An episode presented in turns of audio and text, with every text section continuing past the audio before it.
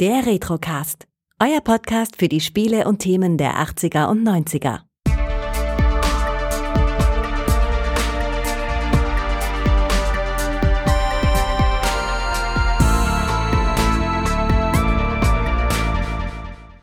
Herzlich willkommen beim Retrocast. Mein Name ist Kai und heute geht's um den Film Dune aus dem Jahr 1984 und dazu habe ich zwei Würmer äh, Gäste hier dabei, nämlich den Tim. Hallo Tim. Hallo Kai. Und den Peter. Hallo Peter. Hallo Kai und hallo Tim. Hallo Peter. Das habe ich auch erwartet. Also das, das hätten wir jetzt so hin und her Ja, spielen ich weiß, müssen. das war so, ja, tut mir leid. Ich bin äh, leicht zu manipulieren. Ja, das klingt fast schon wie bei so einer Runde der anonymen Alkoholiker, weißt du? So, Eher wie bei Hallo Dune, Tim. weißt Hallo du, wenn die die Stimme Peter. benutzen. Genau. Es geht um den äh, Film Dune, wie gesagt, aus dem Jahr 1984. Wir haben uns im Vorfeld die 177-minütige Fernsehfassung angesehen, aber vor ein paar Wochen habe ich auch schon die reguläre Kinoversion gesehen und deswegen äh, werden wir uns hauptsächlich auf die 177 Minuten Version stürzen, aber ich kann auch ein paar Vergleiche eben zu der Originalversion anstellen. Und äh, im Vorfeld würde ich gerne mal wissen, weil wir den Film nicht Szene für Szene besprechen. Ähm, Peter, du kennst auch oder kanntest bis zu dem Zeitpunkt, als wir uns die lange Version angesehen haben, nur die Original-Kino-Version, oder? Genau, also ich habe, das ist aber schon Jahre her. Dann habe ich zum letzten Mal diese äh, normale, in Anführungsstrichen normale Schnittvariante gesehen. Und ähm, wie ich das fand, kommen wir gleich zu. Also, aber ursprünglich kam ich gar nicht übers Kino an Dune ran, sondern ich kam über Dune nicht 2000, sondern Dune 2 hieß es, glaube ich, ne? Ähm, an äh, Dune heran und fand dieses Spiel damals wahnsinnig, PC-Spiel, wahnsinnig interessant und spannend und habe danach, also daraus den, darauf den Film gesehen und habe den deshalb doch einigermaßen so ein bisschen einordnen können, was den Inhalt anging. Ich habe nicht die Bücher gelesen. Ja, das müssen wir auch ganz explizit nochmal herausstellen, denn das Buch habe ich auch nicht gelesen, beziehungsweise die Bücher. Und deswegen äh, wird auch meine Meinung rein auf die beiden Schnittfassungen des Films äh, basieren. Und äh, Tim, wie ist das bei dir? Ähm, also Dune 2, das Spiel kam ja deutlich später raus, genau. Und ähm, das Buch habe ich tatsächlich gelesen, auch das erste Buch. Aber auch da können wir später drüber reden, wenn wir wollen. Das glaube ich, da will ich die Katze auch noch nicht aus dem Sack lassen. Ja, dann äh, bin ich mal gespannt, wie äh, das hier gleich wird, wenn ich die beiden Hunde aufeinander loslasse und sie oder die beiden Würmer. Äh, heute sind's Würmer. Okay.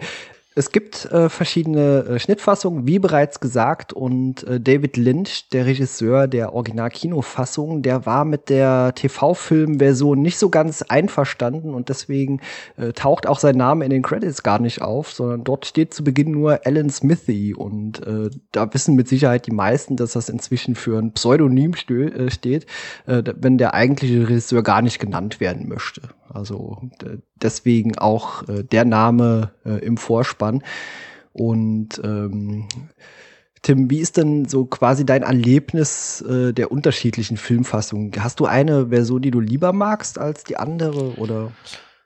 Ähm, das ist eine gute Frage. Ähm, ich glaube, ich würde noch eine andere Frage ähm, vorne dran stellen. Wann habe ich den Film das erste Mal gesehen? Oder, also, das war bei mir halt so. Ähm, ich habe mir nämlich lange Gedanken darüber gemacht, wann ich den Film das erste Mal gesehen habe und konnte die Frage tatsächlich auch nicht explizit beantworten. Also es, es muss schon sehr lange her sein und dadurch, dass ich sie schon auf VHS hatte, dann auf DVD, jetzt auf Blu-ray, ist das einer von den wenigen Filmen, die ich halt eigentlich immer durch äh, praktisch alle Zeiten, sage ich jetzt mal, also mitgenommen habe. Also ich finde ihn schon sehr gut, muss ich sagen. Aber um jetzt äh, praktisch, um deine Frage zu beantworten, ich habe da immer nur die Kinofassung von gehabt. Ich habe diese 177 Minuten Version erst sehr viel später gesehen. Und meine Lieblingsversion ist tatsächlich ähm, die Kinofassung. Das ist wahrscheinlich so ein emotionales Ding. Also, weil die kenne ich halt wirklich um vorwärts und rückwärts. Und die längere TV-Version, die habe ich gar nicht so oft gesehen, muss ich sagen. Mhm, okay. Und äh, Peter, wann war das bei dir etwa? Als Oh, du die, kannst du das noch einordnen?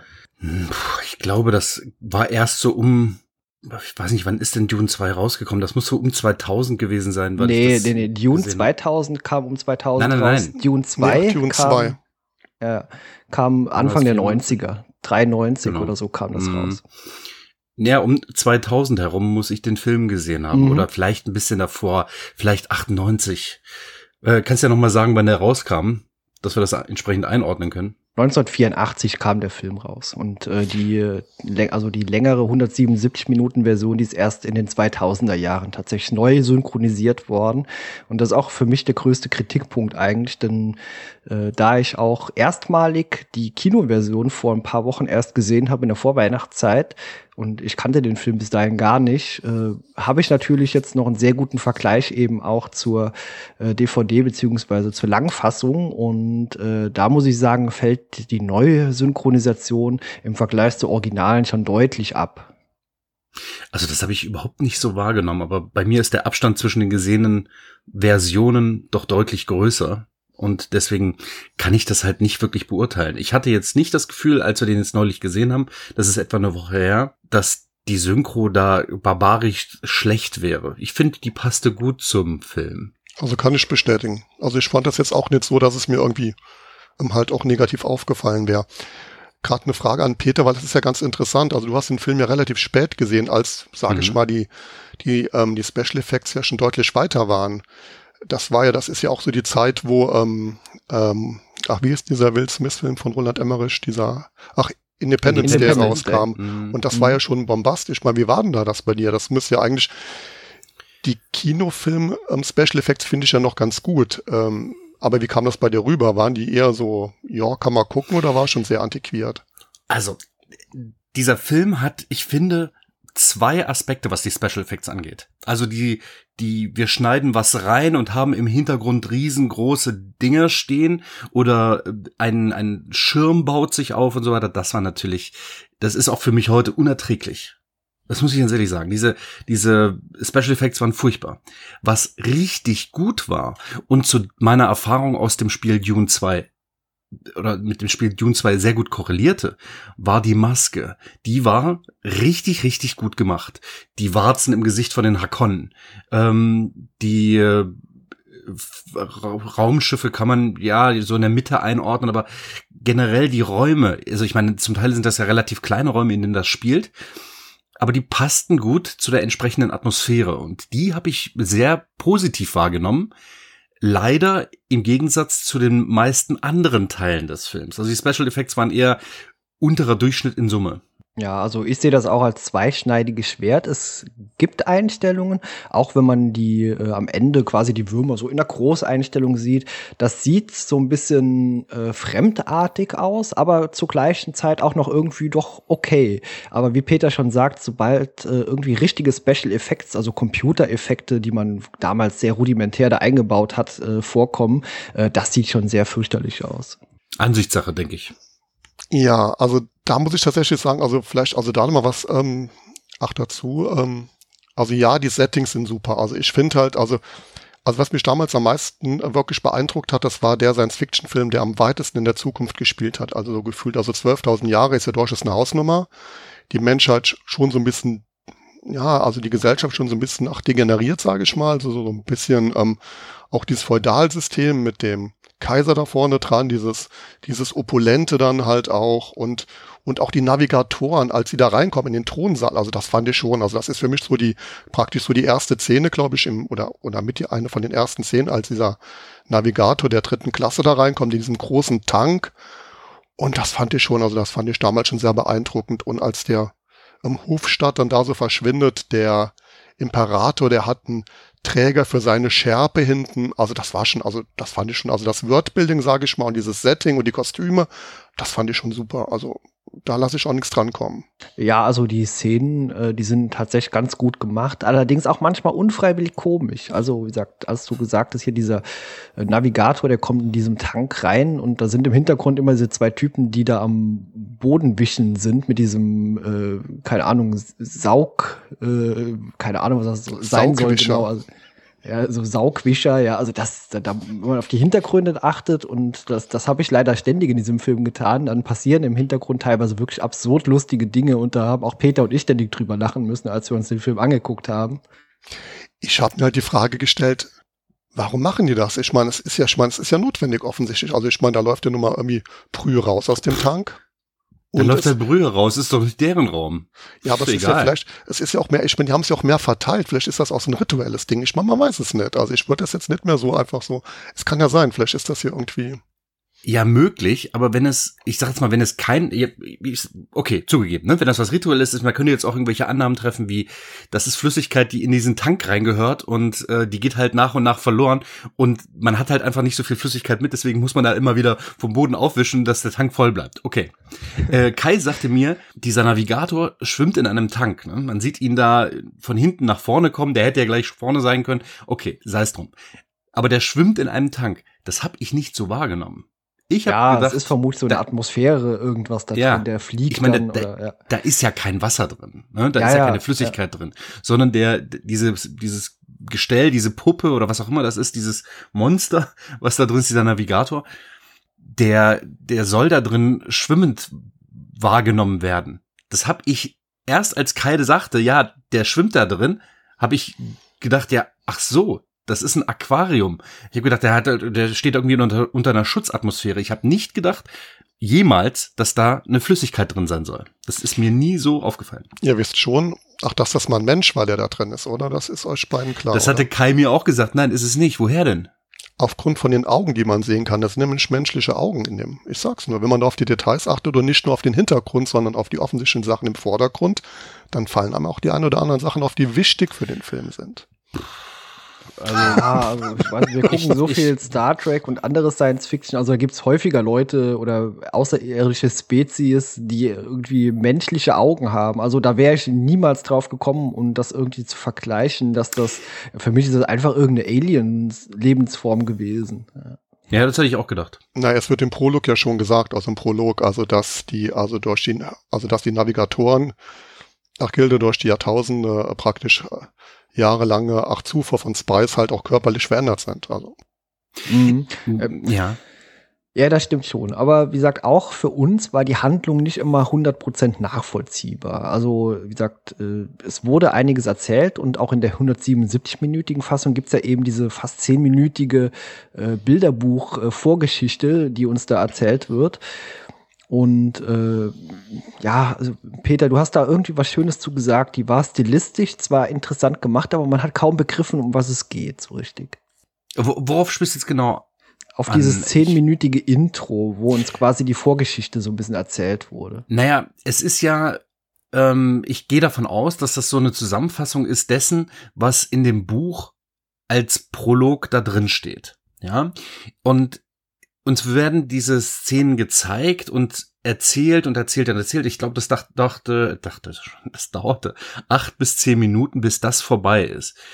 Und ehrlich gesagt, das war mir wirklich echt ein Stachel im Fleisch. Das war so langatmig. Okay, wir brauchen diese Information möglicherweise, aber ich habe den Film ohne diesen Prolog ja auch schon gesehen und da fand ich ihn nicht weniger erklärt. Ne? Also ist halt die Frage, wie viel Hintergrundinformation braucht man? Ich hatte halt aus Dune 2 einiges an Grundinformationen. Man brauchte mir nicht erklären, was ein Mentat ist. Man brauchte mir nicht erklären, äh, wer die Hakonnen, Atreides äh, sind und äh, ich kannte das halt schon. Ne? Und deswegen kam diese Information, die dort aufgeführt war, halt irgendwie ein bisschen, naja, überflüssig und schlecht erzählt rüber. Weil dort halt auch schlecht gezeichnete Bilder verwendet wurden. Man hat immer wieder gesehen, wie auf eine Leinwand heran, dann nicht mal gezoomt wurde, sondern dass die Kamera darauf hinzubewegt wurde, während da erzählt wurde und es wirkte alles so ein bisschen belanglos, fand ich. Aber ja, gut. vor allem, ähm, da es ja auch keine äh, Effekte waren, sondern es war ja eigentlich nur, wie gesagt, eine Leinwand oder wie man es eben auch aus vielen anderen Filmen von früher kennt, quasi so, so, so, ein, so ein Gemälde, so ein gemaltes ja. Bild, auf das rangezoomt wurde. Also da, da, hat man keine Effekte benutzt. Äh, das hat natürlich diesen Bilderbuch oder Erzählscham ein bisschen unterstrichen, ja, das mhm. schon, aber es hat für mich auch von der Erzählung her nicht wirklich funktioniert.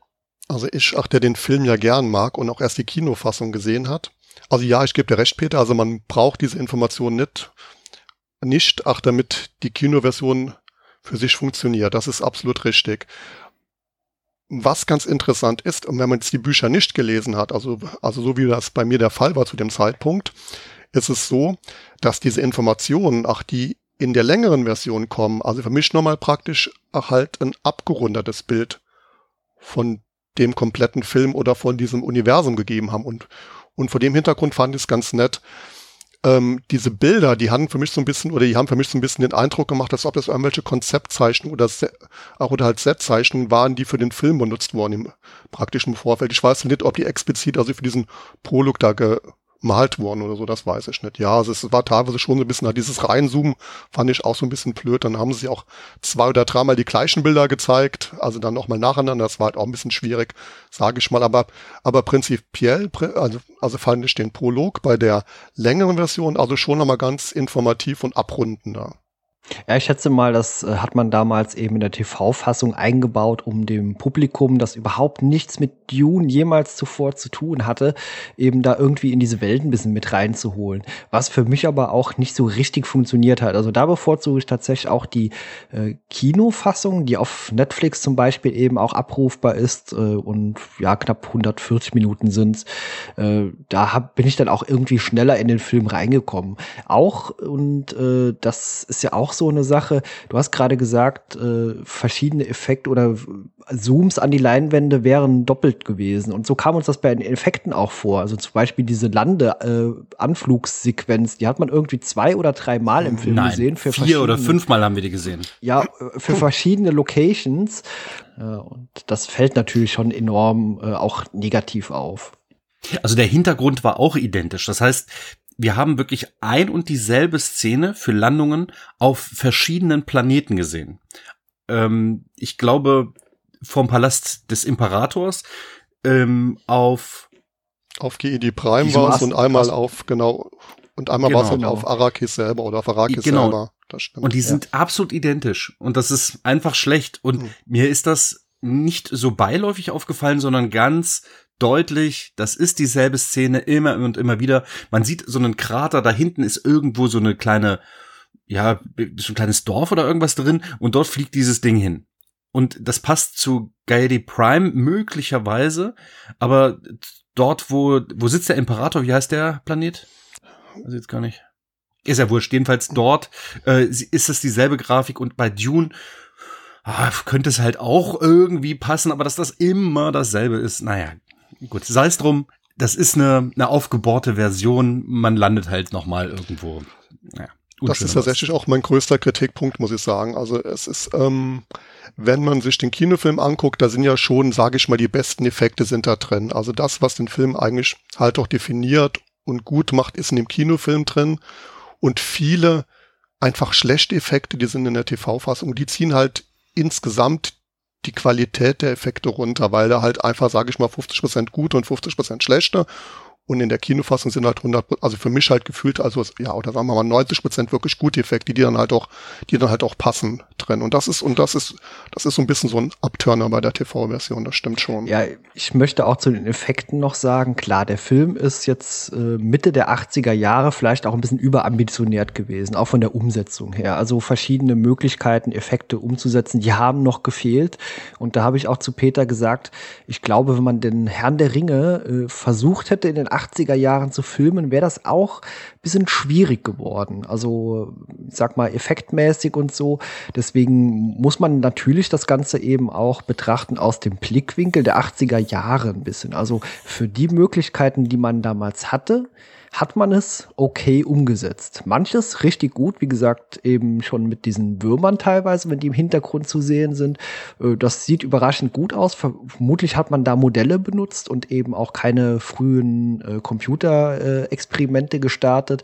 Aber wenn dann, wie gesagt, diese Kraftfelder auch bei diesen Mann gegen Mann Kämpfen, wo diese äh, Personenschutzschilde da aktiv waren, das sieht fürchterlich aus. Also die finde ich tatsächlich großartig. Also das finde ich, das ist für mich ja, auch da könnt ihr jetzt auf mich einprügeln. Das finde ich tatsächlich einer von den besten Effekten da dran. Ich finde das super. Ich habe auch keine Ahnung, wie sie das gemacht haben. Also ist das Computergrafik wahrscheinlich. Also ich meine, es hat so ein bisschen wie Tron ausgesehen, so, so, sage ich mal so von der Art und Weise her, aber die haben da mit einer verzerrten Stimme gearbeitet, also hinter, die, hinter diesem Schild und ich fand das tatsächlich, also für mich heute immer noch absolut, also absolut, also toll anzuschauen. Okay, nein, nein.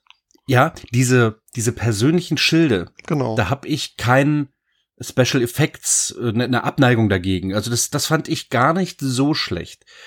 Aber die Plausibilität fand ich, für mich muss das halt irgendwie passen. Aber das fand ich, das war für mich nicht so gegeben. Aber sei es drum, das ist diese Welt, so sind die, so funktioniert das. Was ich halt nicht verstanden habe, die, die führen diese Schilde ein, diese persönlichen. Und dann werden die im Prinzip nie wieder angesprochen. Oder ja, doch, also später da? kommen sie noch einmal. Ja, also später, der, genau. der, ach, der Duncan Idaho, der benutzt das, glaube ich, als die Harkonnen, ach, ähm, die Atreiden auf Dune angreifen oder auf Dune angreifen und da haben aber die Harkon oder die Sardoka, wer immer es auch ist, die haben da schon also praktisch eine Gegenwaffe, also eine Waffe, die, Stimmt. die langsam praktisch einen Pfeil da reinschießt und der sich da langsam durchspurt und damit wird das auch ad absurdum geführt letztendlich. Also ja, ja. ja doof. Es ist blöd, weißt du, wenn das hinterher irgendeinen Belang hätte, dann hätte ich das als wirklich absolut so richtig gut und sinnvoll gefunden, das einzuführen und zu zeigen. Und ja, es hat mir das Leben gerettet, was auch immer. Aber das beispielsweise, als dann diese Spritze in, im Zimmer von Paul rumfliegt, da wäre das vielleicht möglich gewesen, wenn die, weil die Spritze ja dann schnell auf ihn zugekommen wäre oder geflogen ist. Wie hoch die Geschwindigkeit sein muss und so weiter. Ein Messer kommt durch, ähm, eine Pistolenkugel kommt nicht durch. Okay, aber nochmal, sei es drum, die grafischen Effekte finde ich gar nicht so schlimm, dass diese Schilde so eckig dargestellt wurden. Das war in Ordnung, das fand ich erträglich. Das, das ging. Aber wo mhm. wir gerade von Relevanz reden, Entschuldigung, da fällt mir eins direkt ein. Was haltet ihr von Sting? Hat er in irgendeiner Form eine Relevanz für den Film? Das ist auch was, das ist auch etwas, was mich am Kinofilm seit hier gestört hat. Ich meine, ich meine, ich bin ein ganz großer Sting-Fan, ich, ich liebe seine Musik und alles. Aber mhm. welche Funktion hatte er in dem Film? Das ist mir bis heute noch nicht ganz klar. Naja, ich, also meiner Meinung nach wird er als äh, Teil des Bösen aufgebaut und der ist der, der ist halt dieser typische ich bin böse, denn ich lache viel. Äh, Bösewicht, ne? Ähm, wenn ich böse Dinge sehe, dann mache ich ha. Und dadurch wird er leider billig aufgebaut, um ihn dann zum Schluss als ja, Endboss zu benutzen. Das ist auch passiert. Ne? Zum Schluss wird nochmal mit ihm gekämpft und dann ähm, sagt Paul was und der Film ist vorbei es gibt in einem Nebensatz, also bei der 177 Minuten Version, das ist mir vorher auch nicht aufgefallen, sagt dann der äh, Baron Harkonnen, also zuerst äh, schicke ich halt diesen, äh, oh Gott, und ich kenne die Namen auch nicht, das ist echt traurig. Ich, hm. Ach, hoffentlich hört den Podcast keiner. Wir sind jetzt. ja, hoffentlich hört den Podcast genau. keiner. Das ist auch ja, so ich ich der, der, Sinn eines. Ja, ich weiß, war ein Spaß. Ähm, der schickt jetzt erst äh, praktisch, ach, den Raban, genau, also diesen Bösen, also diesen, ja, okay. um dann wirklich, ähm, ach, die Fremen da praktisch halt, äh, praktisch quasi auszurotten und den Spice-Abbau da praktisch halt anzutreiben oder hochzutreiben. Mhm. Und dann sagt er aber irgendwann in der späteren Szene, und dann, äh, wenn du mit ihnen fertig bist, ach, dann äh, schick ich Sting dahin. Ja, und da habe ja, ich mir ja, gedacht, genau. ob er dann so als Heilsbringer dahin geschickt werden soll, nach dem Motto, jetzt kam erst der Böse dahin und jetzt schicke ich euch den attraktiven und netten Kerl, der dann irgendwie alles nochmal gut macht, also praktisch so Good Cop und Bad Cop mäßig. Das mhm. war so eine mhm. Erklärung für mich, die ich hätte irgendwie da rauslesen können.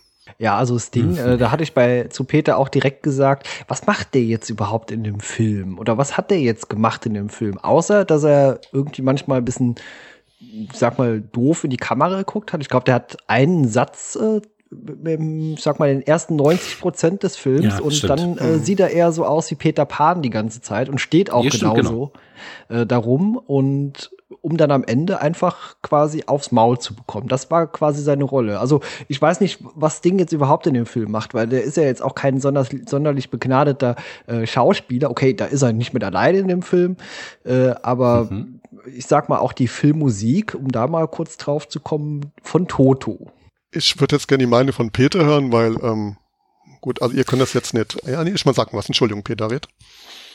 Also, die ist viel zu dramatisch an einigen Stellen, an Stellen, in denen es überhaupt nicht passt. Also ich, ich verstehe das natürlich. Ne? Da werden Raumschiffe gezeigt und das soll ganz dramatisch und groß und wichtig sein und da fliegen ganz viele Raumschiffe und wenn man dann aber im Hintergrund ein überdramatisches oh, oh, oh irgendwas hört, ah, fand ich so was von drüber, ähm, dass dann, dann lieber Stille und man hört vielleicht ein Motorengeräusch, was im Weltall ja auch nicht geht. Ne? Vielleicht ist der da realistischer, dieser Film, als andere Filme. Denn im, im Weltall hört dich keiner gähnen. Ähm, aber dort ist halt diese, diese zum Teil schreiend laute, plötzlich aufgedrehte Musik, die sehr dramatisch ist, meiner Meinung nach viel zu weit drüber. Ja, ich finde sie teilweise auch unpassend. Also es gibt ja so diesen Haupttheme, äh, der immer wieder eingespielt wird, wenn es so heldenhaft wird. Also wenn irgendwas Gutes passiert, dann kommt immer so dieser äh, selbe Jingle, nenne ich ihn mal, denn sonderlich umfangreich ist er ja nicht. Äh, und wie Peter schon sagt, in manchen Situationen, wenn quasi Drama gefordert ist, ähm, spielt die Musik aber überdramatisch und nimmt quasi das Drama aus der Szene raus, weil man einfach sich total erschreckt, was soll denn diese laute Musik da jetzt?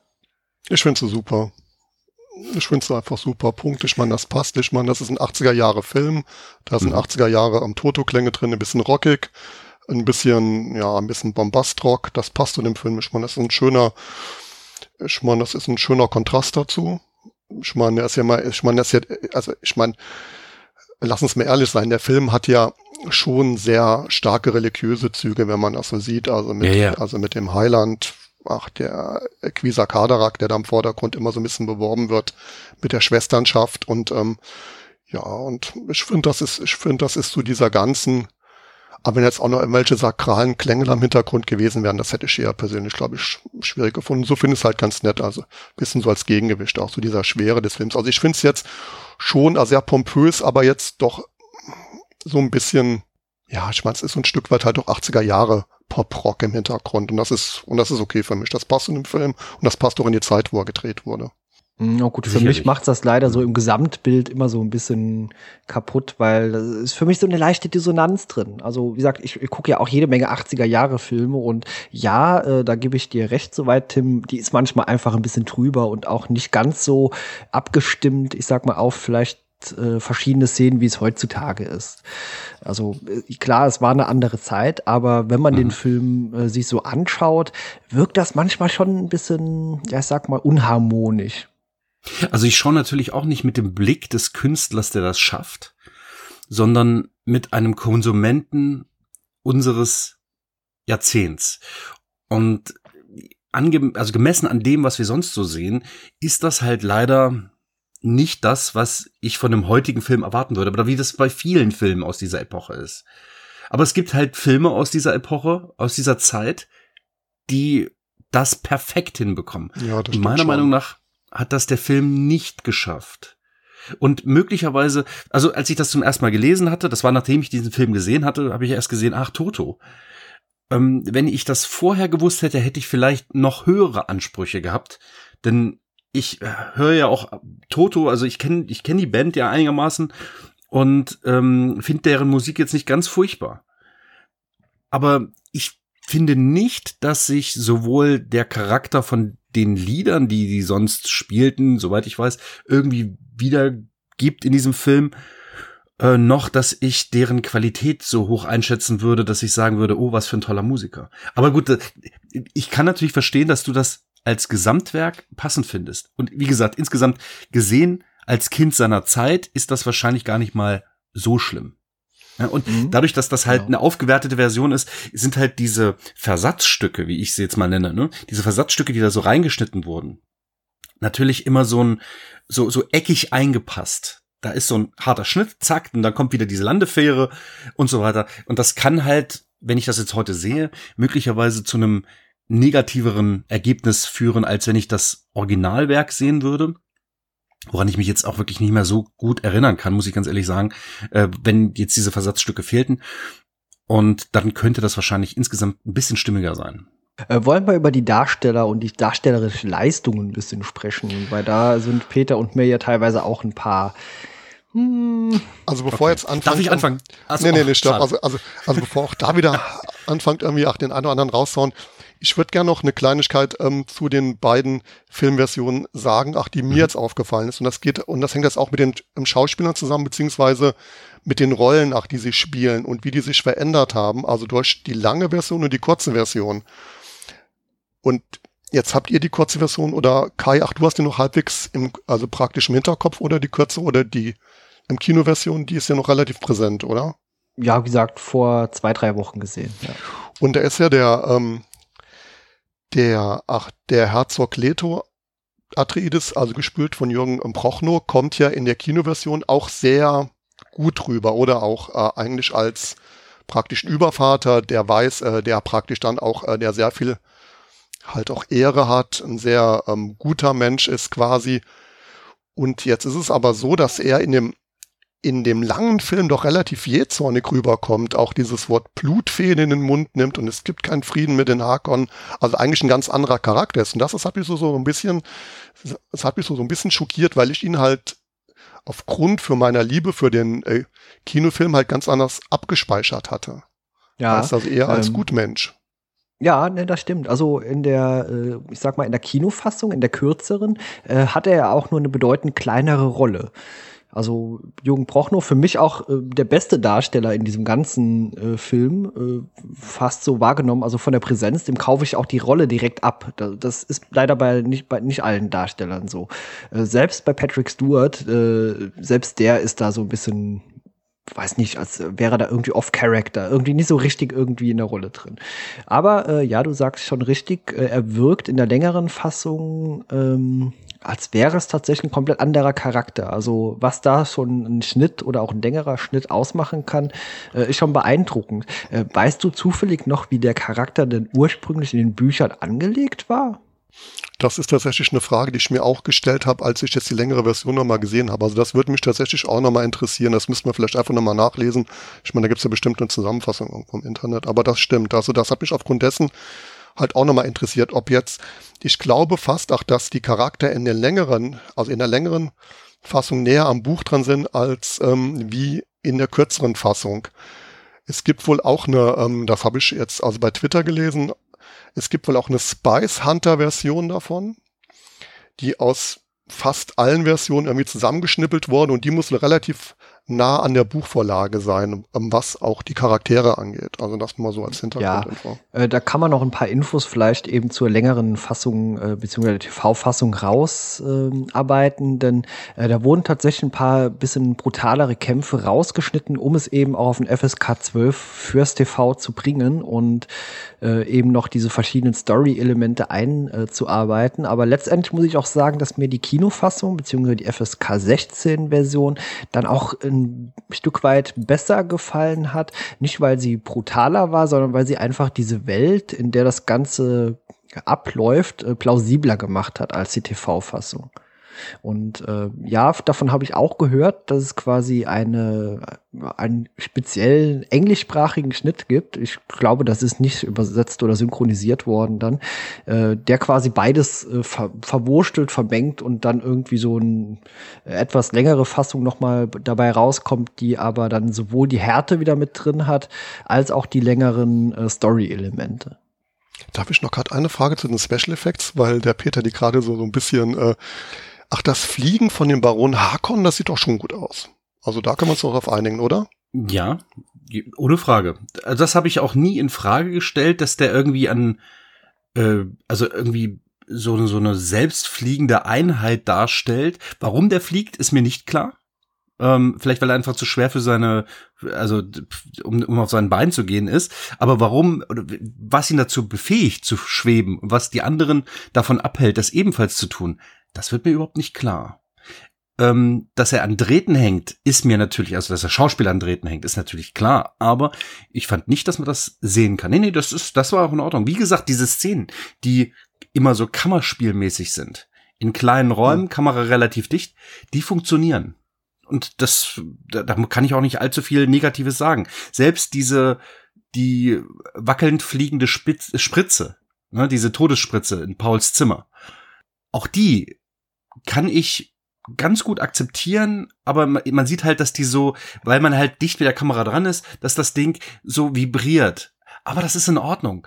Diese Szene funktioniert. Und das ist halt wichtig. Wenn äh, der, der Hakon-Baron da oben, nee, ja doch Baron ist er, ja genau, wenn er da, da so fliegt und dann plötzlich ein, ein Seil reißen würde und er würde plötzlich schräg hängen, das würde auffallen, aber das tut er nicht. Das, das sind relativ sanfte Bewegungen, keine ruckartigen äh, Hoch, Hoch- und Runterbewegungen und deswegen kann ich das auch sehr, sehr gut akzeptieren, dass er da rumschwebt. Ich stelle mir halt trotzdem die Frage, warum tut er das? Ja, das habe ich mich auch gefragt. Warum fliegt er? Hat er vielleicht auch hier irgendwie, hat der Hühneraugen oder das schmerzt denn beim Laufen? Also ich meine, er hat ja schon eine schlimme Augen. Krankheit. Also ich meine, also da sind wir uns ja auch einig, er hat ja irgendeine schlimme mhm. Krankheit. Vielleicht geht die auch auf die Knochen. Und da auch hier, äh, wir drei Unwissenden, die über einen Film reden, wo wir eigentlich. Ähm, mhm. aber. Ja, gut, das könnte der Rollstuhl der Zukunft sein, ne? Macht Sinn. Möglicherweise ist das ein, ist das ein Fortbewegungsmittel, was ihn eben über seine ja, körperliche Einschränkung hinaus befähigt. Ja, sowas haben wir ja sogar schon mal in, äh, da, da komme ich jetzt zu einem ganz anderen Thema, aber beim ähm, zweiten äh, Zurück in die Zukunft hat man das ja auch schon gesehen, dass es da so eine Flugeinheit gab bei dem Vater von Marty McFly, der ist so kopfüber irgendwo in den Raum geflogen, aber gut möglich, also ja, würde ich plausibel ja finden, wenn das irgendwie ein medizinisches Fortbewegungsmittel ist. Genau. Okay. Zurück gekauft. in die Zukunft hatte ich nämlich genau vor Augen, als ich vorhin sagte, Filme aus dieser Zeit, und damit dachte ich vielleicht an den unter anderem, also den ersten Teil, ähm, die funktionierten Special Effect mäßig und soundmäßig we wesentlich besser. Ja, ja Blade Runner. Großartigen. Ja. Blade Runner ist so ein Ding, das ist, ich meine, genau, das ist richtig. Halt, ja, das stimmt schon. Ja, das ist, das, das ist düster und da funktioniert diese Stimmung über die Musik. Entschuldige, dass ich da wieder darauf zurückkomme, ne? Aber da funktioniert die, die Musik im Hintergrund als relativ gleichmäßiges Objekt, ja, wobei ich da auch cut, harte Cuts gesehen und gehört habe. Aber dort hatte ich das Gefühl, die sollten da so sein, während die bei Dune nicht so intendiert waren vom Gefühl her. Vielleicht war es auch so. Vielleicht ist das ein Stilmittel, das die so genutzt haben, aber ich, ich fand es nicht als positiv. Ich empfand es nicht als positiv. Ja, für mich ist der Film Dune, egal in welcher Version, besser, wenn man das Ganze einfach so als Kunstwerk betrachtet und nicht als reinen ja. Film. Also dann äh, klappt das für mich auch besser. Und äh, das, das ist wie wenn man in der Galerie geht und sich irgendwie so, so ein ganz merkwürdiges Porträt oder so, so ein Gemälde anschaut. Dann denkt man sich auch, okay, was will man uns damit jetzt sagen oder zeigen? Mhm. Und erst wenn man sich ein bisschen so für Kunst interessiert, bekommt man irgendwie ein Gefühl dafür, was uns das irgendwie zeigen oder mitteilen möchte. Und ja. so ging mir das auch in diesem Film hier teilweise. Das ist irgendwie so ein Kunstwerk oder es soll so eine Art Kunstwerk-Porträt sein. Und ähm, wie gesagt, aus der Perspektive betrachtet ergibt das alles für mich mehr Sinn. Was in dem Film aber überhaupt keinerlei Sinn für mich ergibt, sind diese Gedankenspiele, die immer wieder eingeworfen werden. Also die Gedankengänge. Da, da sind so ganz mysteriöse äh, Dinge dabei. Und ich denke mir die ganze Zeit, wenn das gesagt wird, hä? Was soll uns das denn jetzt bitte mitteilen? Und so ging es Peter auch. Wir saßen da die ganze Zeit, haben uns so am Kopf gekratzt, so, was soll das jetzt? Ich habe mir da ein paar Mal hart die Hand ins Gesicht geschlagen. Es ging nicht nur um den Inhalt, was die sagen, sondern Tim, bitte, nimm, nimm's mir nicht krumm, aber in innerer Monolog immer wieder kriechend langsam, äh, während im Prinzip Handlungen passiert, jetzt machen wir eben Stopp und jetzt hören wir uns erstmal an, was diese Person denkt. Das geht nicht. Das ist leider, vielleicht ging das damals und vielleicht ist das in diesem Buch auch so. Und diese Story trägt sich darüber. Das mag ja alles sein. Aber ich finde, das war so, wo ich mich so in den, in den Boden hineinschämte. Jetzt müsstet ihr das sehen, was ich gerade sehe. Ich werde gerade also von zwei Leuten praktisch erwartungsfreudig irgendwie angestrahlt. Was sagt der Kerl jetzt dazu?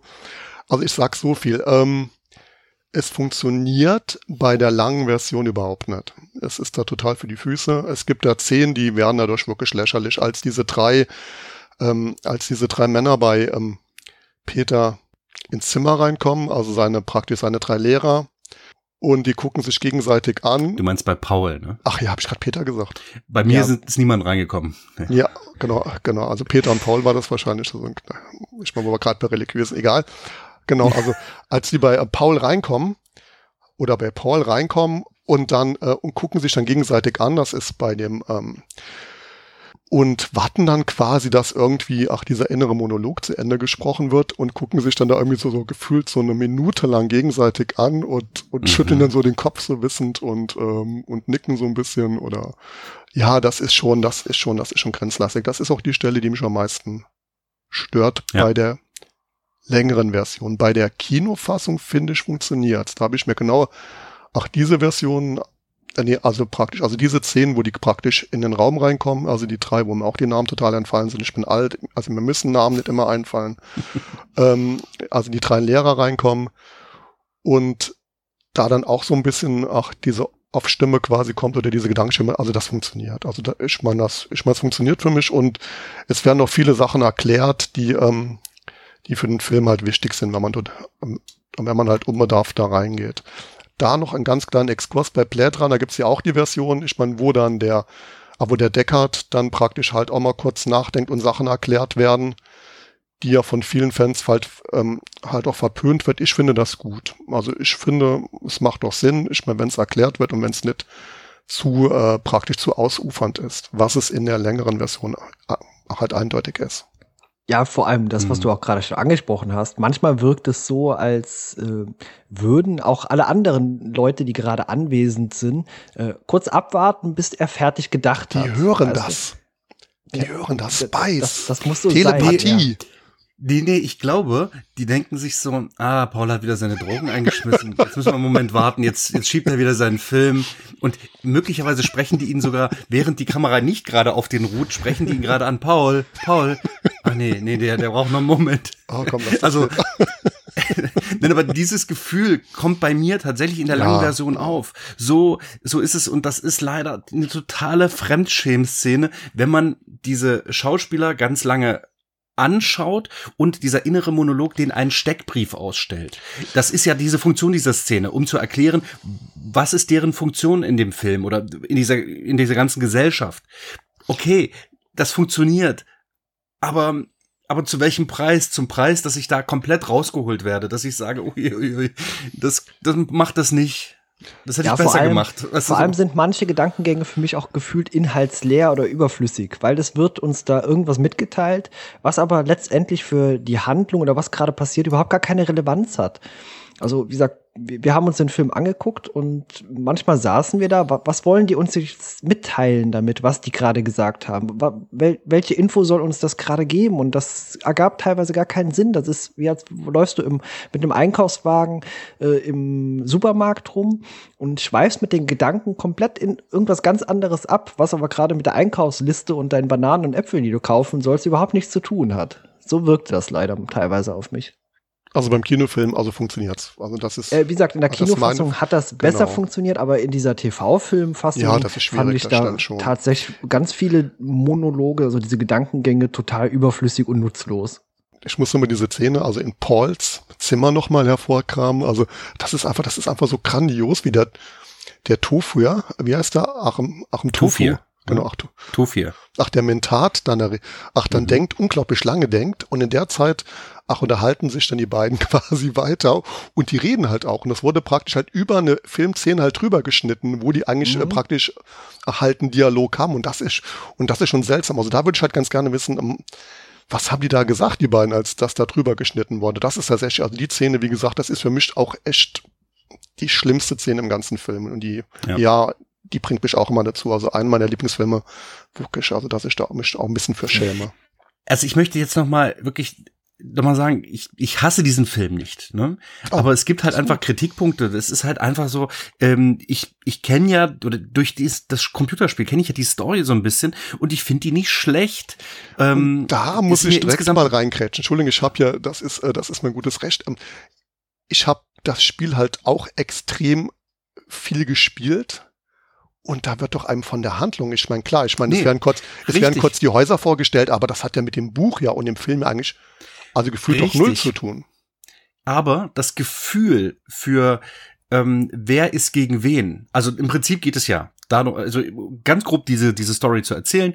Zwei Häuser streiten sich um einen Planeten, der gewisse Ressourcen hervorbringt und einer, ein Haus davon, also ein Anführer wird äh, darüber obsiegen und den dann quasi führen und quasi das alles anleiten, was es angeht. Und die Prophezeiung ist, dass es einen Übermenschen geben wird und der wird das dann irgendwann in die Hand nehmen, aber in welchem Zusammenhang das ist, das wird halt nicht erklärt, ja. Das kommt auch im, in dem Spiel nicht vor. Was aber da gezeigt wird, sind äh, die Sadokar, was dort gezeigt wird, sind die Carry-All, was dort gezeigt wird, sind die Sandwürmer, die eine ganz andere Funktion da haben in diesem Spiel. Ne? Ähm, es werden die Häuser gezeigt, wobei es da noch ein drittes Haus gibt, was halt einfach für so ein Spiel benötigt wurde. Und ähm, der Imperator. Und irgendwie ähm, hat mich das schon in diese Szene hineingeholt. Ich wusste halt, der Hakon ist derjenige, den wir nicht mögen sollen. Ne, der ist, das ist ein fieser Kerl. Ne, der ist böse, in Anführungsstrichen. Ähm, ich meine, der hat halt auch nur seine Agenda. Ne? Das ist halt auch nur ein Mensch. Ähm, und die Atreides sind so, also die sind so feingliedrig, so von der, von der Gesellschaft und, und in Anführungsstrichen edel. Ähm, wenn man sich allein schon die Titel anschaut, ne? Der Herzog hat eine, eine zwei Klassen höhere gesellschaftliche Einordnung als ein Baron, der eben viel weiter unten steht. Ähm, allein was das schon aussagt, das war mir damals, als ich den zum ersten Mal gesehen habe, nicht klar. Aber auch das, ne? Und was ich diesem Film auch leider anlaste, ist, die Bösen sind hässlich, abgesehen von Sting, der halt als Schönling dargestellt wird, ne? Die Bösen sind hässlich und die Guten sind halt hübsche Menschen. Und ah, das finde ich ein bisschen schwierig. Aus dem damaligen Kontext heraus kann man das wahrscheinlich gut ertragen noch. Also in den 80er Jahren war das halt noch überhaupt kein Thema. Aber das ähm, gut und hübsch, böse und hässlich dargestellt wird, finde ich heute wahnsinnig schwierig. Ja, aber gut, das, es war halt so, ne? Das ist mir auch negativ aufgefallen. Und äh, wie gesagt, wir haben ja während dem Film schauen auch darüber gesprochen, dass das, und das, das, sobald man das weiß und einem das klar wird, fällt das auch extrem auf. Also, äh, okay, die Bösen, das sind immer irgendwelche hässlichen Leute, hässlich in Anführungszeichen, die irgendwelche Narben haben oder irgendwie schreckliche Frisur oder irgendwelche Pusteln im Gesicht. Und alle anderen sind immer wunderbar herausgestylt, sehen super aus und äh, waren kurz vorher noch bei Maskenbild Bild. Also so, so sieht's wirklich genau aus. Ich leg sogar noch eine Schippe drauf. Es ist nicht nur das Äußerliche, sondern auch das Innere. Und zwar sind die Guten immer total humorlos. Und das sind die Atreides. Die lachen nicht. Ne? Braucht nur, den siehst du wahrscheinlich in diesem Film ein, zweimal lächeln, wenn überhaupt. Harkonnen im Gegensatz dazu, die freuen sich, insbesondere wenn halt böse Dinge passieren. Da wird viel gelacht. Böse Menschen lachen. Und mhm, wann immer ja. Kai und ich einen Film sehen ja, und ja. dieses Klischee rausgekramt werden, sage ich immer, böse Menschen lachen. Ähm, und das ist einfach so ein wahnsinnig schlechtes Klischee. Und das, das trifft halt auch auf, also im Negativen auch auf die positive Seite zu. Denn die sind immer absolut humorlos. So was nüchtern, irgendwie, ja, und irgendwo normaler Mensch, das trifft sich ja irgendwo in der Mitte. Niemand ist nur immer äh, super humorvoll, auch wenn die eigenen Leute abgeschlachtet werden und niemand ist permanent nur traurig, auch wenn immer nur gute Sachen passieren. Ne? Wenn alles in Ordnung ist und, äh, und die Dinge funktionieren. Gut, für die Atreides funktioniert's halt einfach in dem Moment noch nicht so gut. Ähm, aber es ist so klischeebehaftet. Nicht nur äußerlich, sondern leider auch innerlich in diesem Zusammenhang. Tim, entschuldige, ich will dir. Nee, nee, nee, nee, also, nee, nee also ich stimme dir zu. Also das ist natürlich so, also dass ich den Film also auch deutlich also differenzierter sehe, als ich ihn, sage ich mal, also vor 20 oder 30 Jahren gesehen habe. Und ja, ja, also das stimmt schon. Paul, der lacht zwei, dreimal, also das stimmt schon, also wobei das eher so, also, so ein, so ein Lächeln ist, genau, das stimmt schon. Gut, er hat jetzt auch nicht so viel zu lachen im Film, sage ich mal, also es ist jetzt auch nicht so, dass der da irgendwie da aus dem Vollen greift, was gute Laune angeht, wenn man mal so kurz alles zusammenfasst, was er mhm. so mitmacht in dem Film. Aber ja, ich gebe dir recht. Ja, ja, absolut. Also es ist schon, es ist schon sehr klischeebehaftet, der Film. Also auch das steht außer Frage. Wobei ich glaube, das liegt auch an der Buchvorlage, die ja nochmal deutlich, die hat ja noch paar Jahre mehr auf dem Buckel, sage ich mal. Und da ist es mhm. wahrscheinlich noch überzeichneter. Das ist, glaube ich, das ist so. Da kann ich doch gar nicht widersprechen. Die ja, schauspielerische Leistung, da wollt ihr noch was sagen, Kai. Ja, ja, genau. Da, ja, die schauspielerische Leistung, äh, vor allem äh, Paul, also äh, seine Rolle kaufe ich ihm nicht jederzeit ab. Und äh, ich glaube, das geht Peter so ähnlich. Äh, ich kenne seinen Gesichtsausdruck inzwischen, je nachdem, wie er was guckt, ja. also für alle, die ja, also das hier hören, äh, wir, wir sehen uns auch gerade, während wir das aufnehmen. Deswegen gibt's auch quasi indirekt also eine Art Augenkontakt. Und ja, ja, jetzt, jetzt darfst du. Ach so, ich, ich schon wieder. Jetzt, ich habe ich so viel schon gesprochen.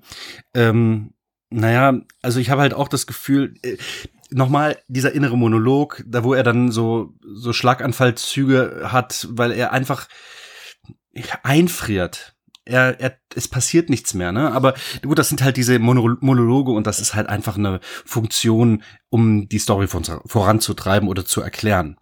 Aber es gibt noch einen Schauspieler, den ich entweder nicht richtig einordnen kann oder vielleicht war der auch zu dem Zeitpunkt einfach nicht gut.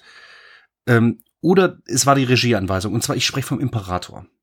Ähm, wir hatten vorhin davon gesprochen, der Navigator dritter Klasse, komme ich auch gleich nochmal drauf, dritte Klasse, was das bedeutet, ähm, zu der, Imper äh, der äh, Navigator dritter Klasse kommt herein, geaquariumt, so, und äh, hinten wischt man auf, aber eigentlich wischen die ja mit dem Imperator den Boden auf, denn der ist ein totaler Lappen. Ne? Also ernsthaft.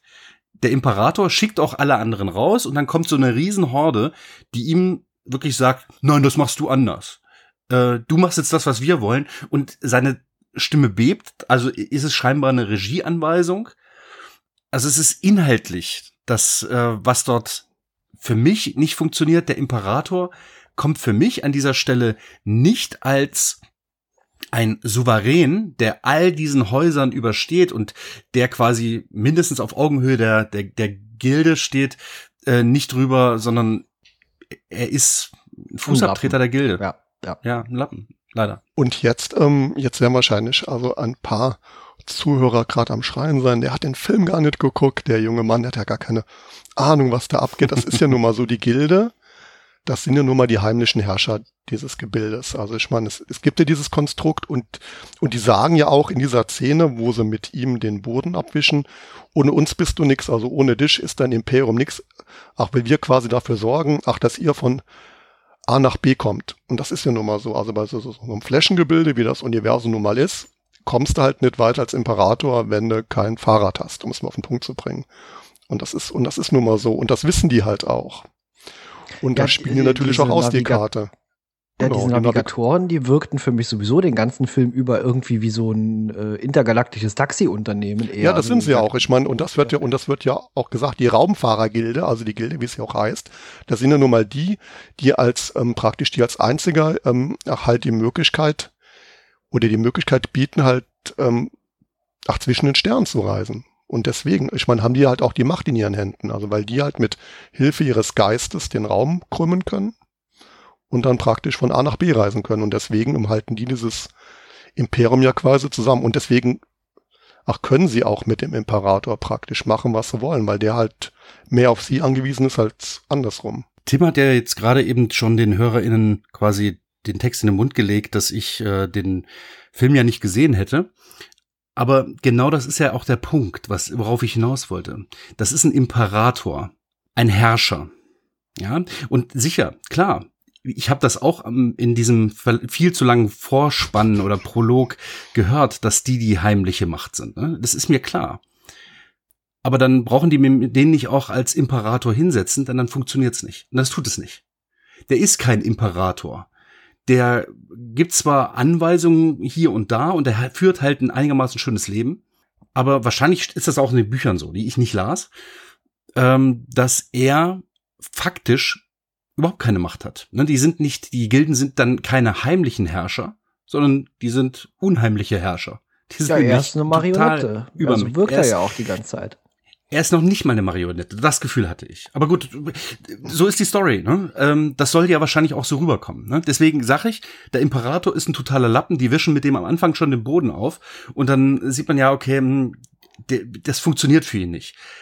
Wenn aber diese Gilden so eine Macht über ihn haben, warum richten sich dann so solche Häuser wie die Atreides ähm, oder die Hakonnen überhaupt an den Imperator? Denn wenn der keine Macht hat, kann ich auch sagen, pff, ist mir doch egal, was du willst. Denn die könnten sich direkt an die Gilden wenden. Oder sind die Gilden in diesem Gefüge so eingefügt, dass sie sagen, ja, der Imperator hat denen was zu melden und die haben uns nichts zu sagen, also die, diese Häuser. Das, das habe ich nicht verstanden. Und so würde es funktionieren, wenn, wenn mir das so etabliert wird. Er sagt zwar was den, den beispielsweise Herzog und dem Baron gegenüber, aber irgendwie scheinen die ihm auch irgendwie egal zu sein, wo er dann den ähm, den einen Harkonnen, also den Kopf des einen Harkonnen da im, im Thronsaal präsentiert, ist so diese einzige Situation, wo ich gemerkt habe, ah, okay, hier zeigt er Macht gegenüber seinen scheinbar Untergebenen. Ansonsten sehe ich da nichts, was ihn irgendwie als Herrscher, und das ist ja kein guter Herrscher, der, der Macht über Gewalt herrschen, ausheben muss, ne? Ähm, hier zeigt er zum ersten Mal wirklich seine, seine Gewalt, die er über seine Untertanen hat. Und das ist leider die einzige Stelle. Es ist ja nun mal so, ähm, dass seine ähm, Position sehr wackelig ist. Meine, das ist ja nun mal die Basis für den ganzen Film, weil er sagt, das Haus Atreides, das wird zu stark, das hat zu viele Fürsprecher und er sieht seine Position gefährdet und aus dem Grund, ich meine, schickt er sie nach Dun, ich meine, damit es mit den Hakonnen, ähm, ach, damit, äh, ich meine, damit sich praktisch zwei starke Häuser quasi so, so ein bisschen, ach, ich liebe es, ach, da, ach, in dein Gesicht zu gucken, Peter. Das ist sehr schön, es, wenn du nein, das, äh, am Zwinkern. Aber ja, er hat, er hat halt nicht diese starke Position, sage ich mal, in dem Film. Ich meine, sonst wäre halt diese ganze Grundsituation nicht da. Weil ich meine, wenn er ein absoluter Herrscher wäre, der machen könnte, was er will, ich meine, würde halt nicht ähm, praktisch nach dieses verdeckte Spiel mit den beiden Häusern da machen. Das ist ja nun mal die, äh, das ist ja nun mal die Grundgeschichte oder die, oder die Grundsituation, nach die dazu führt, ach, dass die Atreiden praktisch Ach, das stimmt schon. Also wo, also wo bei mir der Imperator so ein bisschen sage ich mal, seine Kompetenz verloren hat und seinen Rang. Das war am Ende, wo er sich selber an einem Geschütz gesessen hat, um auf Würmer zu schießen. Mhm. Das fand ich so, ein bisschen, also warum, was haben, A, was haben diese ganzen, sage ich mal, diese alten Generäle, Leute ne? äh, praktisch genau. da um ihn rumgesucht. Ich habe erst gedacht, das wären Generäle oder auch Admiräle, waren aber scheinbar nur irgendwelche Schützenhilfen oder wie nennt sich die oder und die sich dann, dann am Ende Karussell zusammen. Ja, ja, genau. Und das fand ich so ein bisschen. Also da muss ich auch sagen, da habe ich auch gedacht, ja okay, jetzt sitzt er sich da. Ähm, gut, vielleicht hat es ihm Spaß gemacht, aber irgendwie fand ich es so ein bisschen komisch. Ach, jetzt er sich dann wirklich dann noch da an so, so ein Geschütz in seinem Flaggschiff dann sitzt und dann anfängt auf die Würmer und die Fremen zu schießen. Das war so ein bisschen komisch. Also ja, die Rolle, die ist schwierig. Also ich glaube schon, ach, dass dass seine Handlungen und auch der Plan nachvollziehbar ist. Also das ist halt was, was ich an dem Film glaube, dass es funktioniert. Also die Beweggründe, warum er die Atreiden da hinschickt und, und warum die da auch hingehen und dass die Harkon dann da wieder praktisch zurück wollen, weil das, da hängt halt viel Geld dran und viel Macht und Prestige an Dun. Also ich glaube schon auch, dass das funktioniert. Also wie es dargestellt wird, ist schwierig, das stimmt. Also der Imperator ist jetzt, glaube ich, nicht so. Also den hätte man etwas anders ansetzen können, das stimmt, also in dem Film. Und äh, wie ich es auch vorhin schon mal gesagt habe, der Film wirkt tatsächlich wie so eine Art Kunstwerk oder eben teilweise auch von der schauspielerischen Leistung eher wie so eine Theateraufführung. Also wie gesagt, so richtig überzeugend sind eine Vielzahl der Darsteller äh, für mich nicht. Äh, Peter, wie geht dir das da? Ich hatte halt auch lange überlegt, was ist die beste schauspielerische Leistung? Und es ist eigentlich leider so schlimm, dass ich halt wirklich den Finger darauf legen kann, weil ein, zwei Schauspieler relativ gut wirken. Vielleicht sind es auch die Rollen, ich weiß es nicht. Und leider der Rest für mich sehr großflächig eher durchfällt. Ähm, der Baron, der Hakon Baron, den finde ich gar nicht schlecht gespielt. Prochno spielt den Leto ganz gut, ja. Aber der Paul, halte ich für allein eben durch diese Monologe natürlich für schwierig. Oder die, diese Fluchtszene vor dem Wurm, wo er dann seine spätere Freundin und Frau trifft. Schwierig, wo sie dann quasi Steine runterfallen und so. Die, also auch Gunny, äh, Patrick Stewart, der ist sicherlich kein schlechter Schauspieler, ne? Aber er wirkt halt einfach irgendwie gar nicht. Ich weiß nicht, ob es die Szenen sind, ähm, die mich eben vorher schon rausgerissen hatten durch eben entsprechende Stilmittel. Oder dass die halt tatsächlich so schlecht spielten, wie ich empfand. Ähm, ich kann es nicht genau sagen, aber ich fand es kein schauspielerisches Meisterwerk. Insgesamt wirkt dieser Film auf mich. Der funktioniert, weil ich die Atmosphäre mag. Aber zu sagen, ja, hier diese Szenen sind ganz, ganz toll gespielt und die verdienen Oscar. Sorry, von mir keine Nominierung. Es tut mir leid, aber ähm, insgesamt funktioniert das schon. Ne? Aber es ist halt kein Highlight. Ja, es, es, läuft einfach so als dieses komplette äh, Ensemble, das funktioniert dann im Zusammenspiel irgendwie, aber ja, einzeln äh, fallen die Darsteller für mich auch äh, fast alle durch. Wie gesagt, du hast auch gerade schon genannt, Jürgen Brochnow macht seinen Job ganz gut, äh, Brad Dourif ist okay. Also ich sag's, es gibt so einzelne Darsteller, die machen das schon ganz in Ordnung, aber äh, Dean Stockwell ist in manchen Szenen überzeugend und in manchen auch sehr trashig unterwegs, aber ja, alles andere. Also Paul, den, den, seine Rolle kaufe ich eben irgendwie zu keiner Zeit so richtig ab, leider. Ja, äh, wo du gerade den Dean Stockwell nanntest, der Dr. Wellington heißt er, glaube ich, ne? Der, der hat halt schon relativ früh den den zwielichtigen Blick, wenn, wenn du weißt, wenn ihr wisst, was ich meine, ne? Ja, ja, was klar. viel zu viel verrät, Mhm, ne? Das stimmt. Ich muss, ich muss jetzt mal eben hier um die Ecke und erst dann kann ich frei reden. Man sieht es dann halt noch nicht und später etabliert sich das dann. Das ist nicht so dolle. Die ähm, Mentaten, ich glaube, also die, die sind total overacted. Aber ich glaube, das sollen die Mentaten auch sein. Die sind ein bisschen verschieden.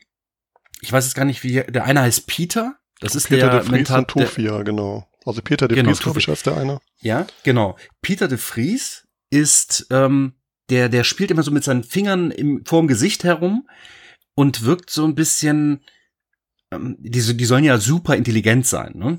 Und, wirkt so ein bisschen wie der verrückte Professor, so ein ganz kleines bisschen. Aber er, er hängt halt auch an einem Haus Hakon und da passt das ganz gut. Auch wenn das total drüber ist, ich glaube, die Mentaten sollen so sein. Und da das keine normalen Menschen sind, sondern irgendwie genetisch manipulierte, habe ich mir gedacht, okay, das muss so sein. Wo wir gerade bei den Mentaten sind, ne? Ähm, ganz am Anfang heißt es, man erkennt sie an ihren roten Lippen. Also, sorry, man erkennt sie an ihren Augenbrauen. Die roten Lippen, die sind ähm, wahrscheinlich im Buch sehr schön beschrieben und aber im Film taucht das bildlich für mich kaum erkennbar auf. Man sieht ein bisschen unter den Lippen, dass da irgendwie wie Lippenstift verschmiert ist. Aber vielleicht ist es halt auch nur, weil weil das vielleicht auf der Leinwand funktionierte. Wir haben es auf dem Bildschirm gesehen und da funktioniert es vielleicht nicht. Ich weiß es nicht. Aber die Mentaten sind nicht äußerlich gut dargestellt, aber die Schauspieler, die sie zeigen, die haben das, glaube ich, ganz gut im Griff, denn die wirken so ein bisschen zerstreut, so ein bisschen, wir können Dinge ganz gut, aber so normale Interaktion liegt uns überhaupt nicht. Ähm, ja, das ist dasselbe sind wie bei den äh, blauen Augen. Also in manchen Einstellungen, also Oh, ja. Respekt vor den blauen Augen, also das hat Mhm. man gut umgesetzt, wie auch immer man es gemacht hat. Äh, CGI-Effekt wird es noch keiner gewesen sein. Ich schätze, es sind auch keine äh, Kontaktlinsen gewesen, denn in der einen Einstellung sieht man es blau leuchten, dann Mhm. laufen sie von links nach rechts durchs Bild und dann ist mal wieder nichts am Leuchten. Also da ist man auch nicht so ganz äh, konsequent vorgegangen ähm, in manchen Einstellungen, aber insgesamt finde ich das schon ganz gut gelungen auch. Ähm, ja, und wie gesagt, so als Gesamtwerk äh, funktioniert das für mich auch schauspielerisch, aber ich sag, einzelne Leistungen da herauszustellen, fällt mir auch sehr, sehr schwer. Wie sieht das bei dir aus, Tim?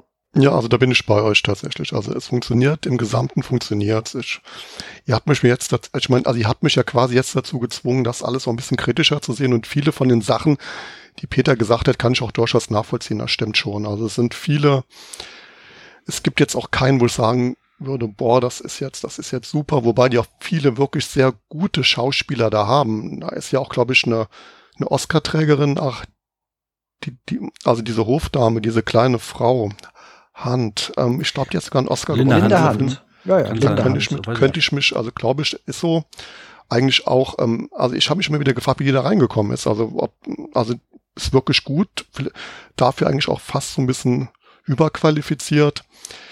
Ich habe den Paul nie hinterfragt, weil das war halt für mich der Paul Atreides. Das war, weil ich den Film halt nicht anders kenne. Natürlich jetzt zum Nachhinein, wie gesagt, wenn man so ein bisschen älter ist, ja.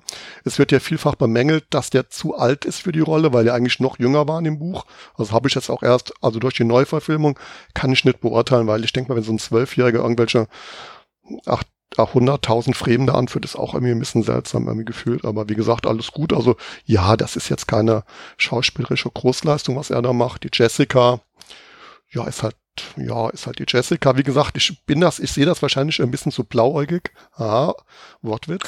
Aber Haha, der war gut. Ja, ja, ja, genau. Ähm, aber ähm, ähm, ja, also ja, es funktioniert.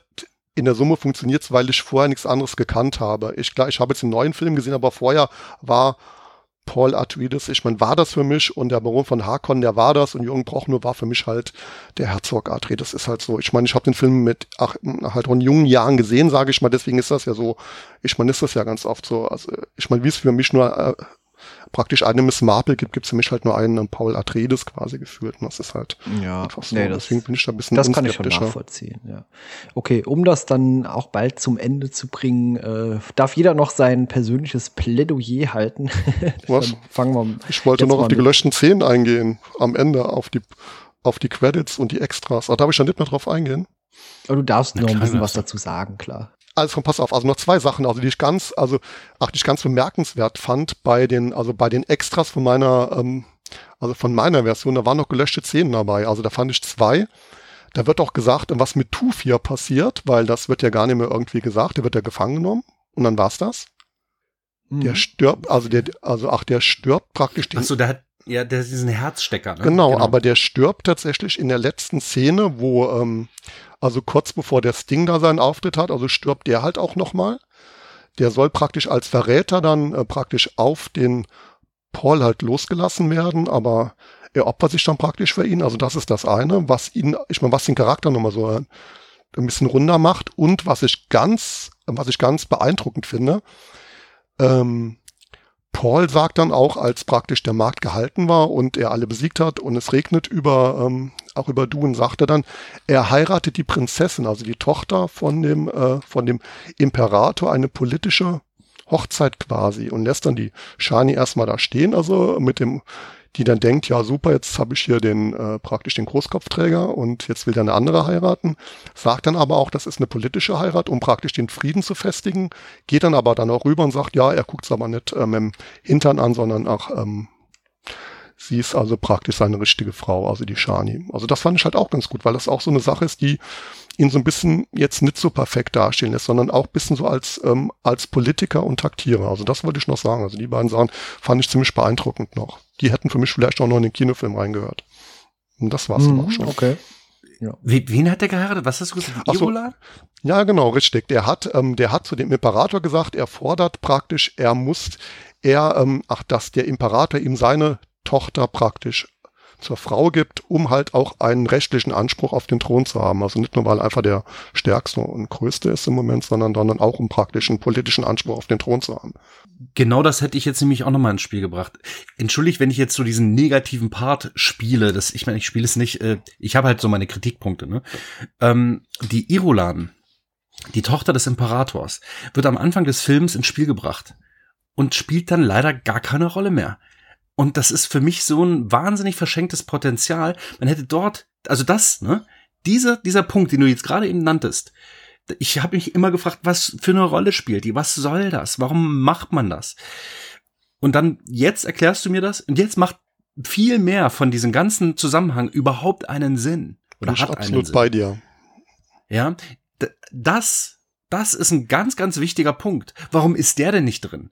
Warum haben die denn dann einen, einen Wurm abgemolken, um an das Wasser des Lebens zu kommen? Warum schneiden die sowas rein und nicht etwas, was wirklich die Story, die Ja, ganze. Handlung und, und das ganze, die ganze Welt voranbringt?